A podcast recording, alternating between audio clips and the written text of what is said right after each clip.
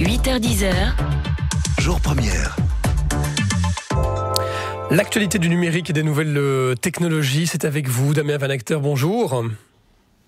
Bonjour. Vous allez nous parler de Facebook ce matin. Facebook qui lance euh, aujourd'hui hein, sa cellule de crise, sa War Room au sein même de son quartier général de Menlo Park pour lutter contre les interférences étrangères pour les élections euh, américaines de mi-mandat qui se déroulent en novembre. Damien, Facebook a en quelque sorte euh, tiré les leçons du passé? Oui, c'est une des conséquences du bad buzz, hein, au moins c'est le moins qu'on puisse dire, lié à Data Analytica qui avait forcé à l'époque Mark Zuckerberg de venir témoigner devant le Congrès américain. Le, New York Times a pu visiter cette fameuse cellule de crise remplie d'écrans et d'ingénieurs qui peut accueillir une vingtaine de personnes, des scientifiques qui vont monitorer en direct toutes les fluctuations anormales sur le réseau. C'est un énorme programme de plus de 300 personnes au sein de l'entreprise. Ouais, ça veut dire que Facebook joue gros sur ce dossier?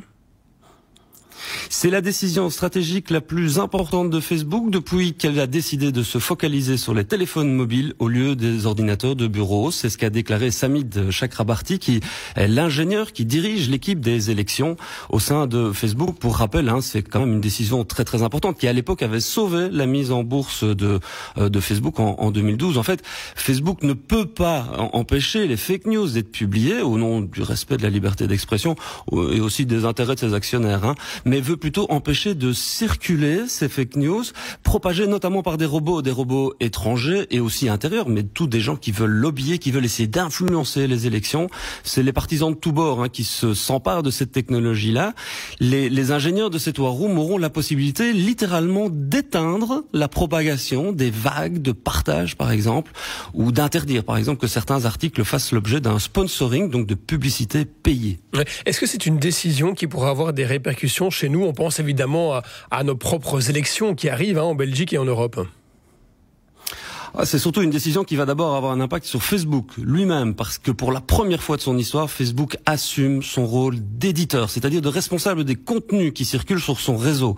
Cela pose aussi la question du rôle de Facebook en tant que censeur potentiel, même s'il s'en défend, hein, en justifiant que ce seront d'abord les algorithmes qui donneront l'alerte et puis seulement les humains qui viendront regarder ce qu'il y a comme contenu. Ce sera à vérifier évidemment.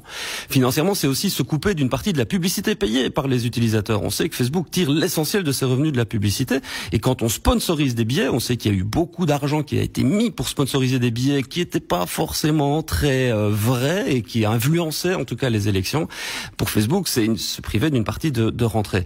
Euh, c'est pas un coup d'essai. Facebook annonce que cette war room a déjà été bêta testée lors des dernières élections au Brésil. On ne sait pas si chez nous ça va avoir une importance. On sait que la Belgique c'est un tout petit marché, euh, mais on peut se douter qu'à l'avenir, et notamment sur les élections européennes, là Zuckerberg va être très très euh, attentif parce qu'il là aussi il a été amené à venir faire une sorte de mea culpa forcé devant le Parlement européen en mai dernier et il avait juré qu'on n'allait pas euh, l'y reprendre deux fois. Donc on, peut s'inquiéter hein, de cette euh, de cette annonce récente. On sait que le maître à penser de Donald Trump, Steve Bannon, a annoncé récemment qu'il allait s'allier aux plus conservateurs des conservateurs eurosceptiques ici en Europe pour bloquer l'Europe et notamment en utilisant les nouvelles technologies dont Facebook fait partie. Et donc on sait que ces vulnérabilités-là, ben, le public euh, va devoir en donner, faire, euh, faire attention, et Facebook aussi. Et ça, c'est quelque chose qui, d'un point de vue démocratique, c'est un véritable enjeu auquel nous serons confrontés dans les mois à venir. Enjeu démocratique, effectivement, euh,